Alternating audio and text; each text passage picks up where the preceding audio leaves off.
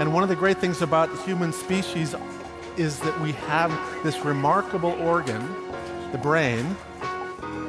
La tête dans le cerveau.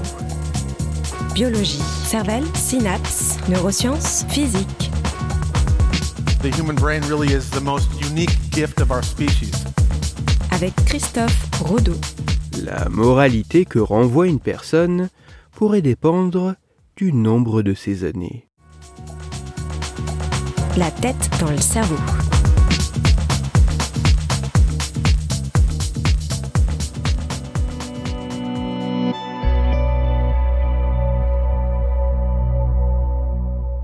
Si personnellement, nous pensons savoir ce qui est moral, en ayant notamment appris à faire la différence entre ce qui est approprié et bien et ce qui ne l'est pas, est-ce que le jugement que nous pouvons porter sur la moralité des autres est fiable et objectif.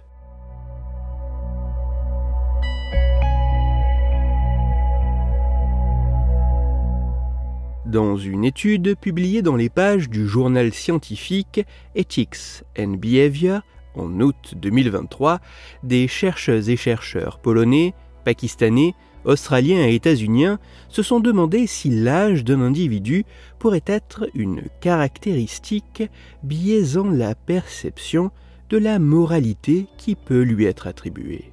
Pour leurs travaux, les scientifiques ont demandé à plus de 600 participants de bien vouloir désigner parmi une série de trois portraits dessinés laquelle des trois personnes était la plus susceptible de se comporter de manière morale et d'avoir le sens du bien et du mal. Toutefois, cette étude avait deux particularités, le choix de ses dessins et la sélection de ses participants. En effet, si chaque volontaire devait faire un choix entre trois portraits dessinés, ces trois dessins représentaient tous la même personne, mais à des âges différents. Un jeune âgé de 20 ans, un moyennement vieux de 40 ans et un plus vieux de 60 ans. Ces portraits étaient des séries représentant autant des hommes que des femmes et l'ethnicité des individus représentés correspondait à la population des volontaires. Car l'autre particularité de cette étude vient du choix des participants qui étaient issus de sept populations différentes. Certains habitant dans des pays occidentaux, assez éduqués, industrialisés, riches et démocratiques, et d'autres pas. Dans le détail, il y avait une centaine d'Australiens, une centaine de Britanniques, une centaine de Canadiens, une centaine de Néo-Zélandais et plus d'une centaine de Polonais. Mais il y avait également 60 Dani de Papouasie et 70 Burutcho du Pakistan. De populations peu ou pas industrialisées, vivant de manière assez autonome et isolée.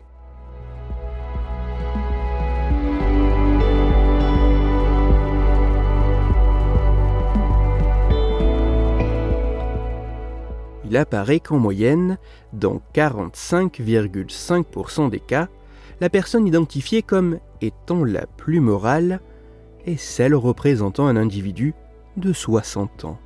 Puis vient ensuite, dans 37,5% des cas, là où le quarantenaire, et enfin, très loin derrière, dans seulement 17% des cas, l'individu de 20 ans.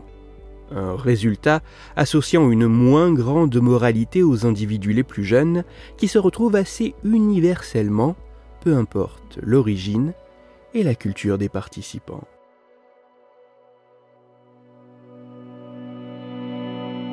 Ainsi, même si ces résultats demandent à être confirmés par d'autres études, avec davantage d'individus issus d'échantillons représentatifs et de populations encore plus diversifiées, et même si les mécanismes à l'œuvre restent encore à clairement identifier, il semblerait que la moralité que nous pouvons attribuer à une autre personne puisse être assez biaisée par son âge.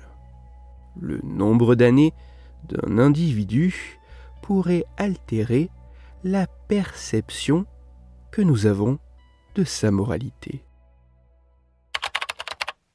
Pour aller plus loin, je vous renvoie vers un article disponible gratuitement en ligne, mais en anglais qui a pour titre Older people are perceived as more moral than younger people across seven countries. Il est écrit par Mankara Yacoubian et il est à retrouver sur le site psypost.org. Toutes les études scientifiques m'ayant servi à écrire cet épisode, ainsi que les références de l'article pour aller plus loin, se trouveront sur mon site, Cerveau en argot, dont le lien se trouve dans la description de l'épisode. Dans cet épisode, j'ai parlé de la fiabilité toute relative de la moralité que nous pouvons attribuer à une autre personne due à son âge. C'est pour cela que je vous invite à écouter l'épisode numéro 171 de la tête dans le cerveau.